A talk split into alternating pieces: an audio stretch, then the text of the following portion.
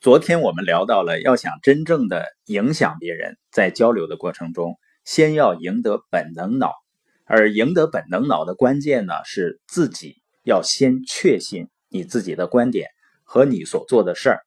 所以呢，首先要培养和建立自己的信念系统。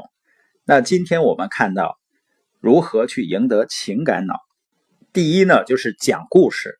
有一句话说呢，观点来来去去，故事。永驻人心。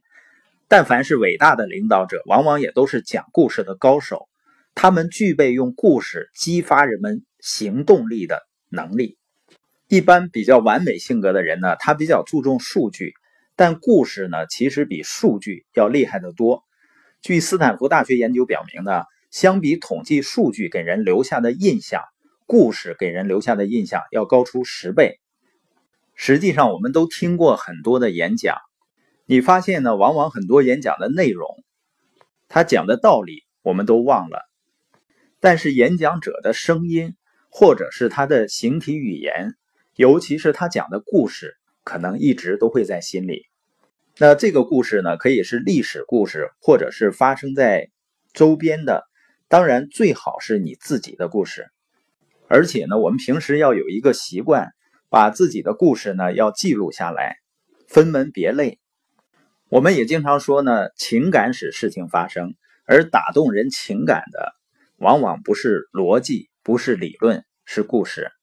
所以说呢，讲道理不如讲故事，讲故事呢不如讲自己的故事。赢得情感脑的第二点呢是重复、重复再重复。人们真正建立一种理念，或者是建立一个概念，形成一个新的思维。最重要的力量实际上是重复的力量。另外一个呢，就是赢得逻辑脑，就是如何让别人觉得你说话有逻辑呢？就是你抛出一个观点以后，最好呢就是有三个表述。如果只有两点呢，就想办法再补充一点，哪怕是重复了。如果多于三点呢，就忍痛割爱，只说三点。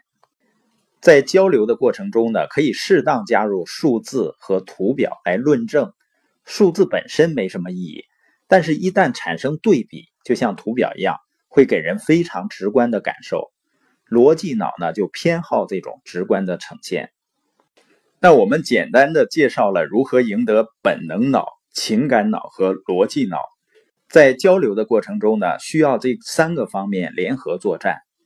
否则呢，就像一个三条腿的凳子，它是能够站稳的。如果再缺了一条腿，恐怕就站不稳了。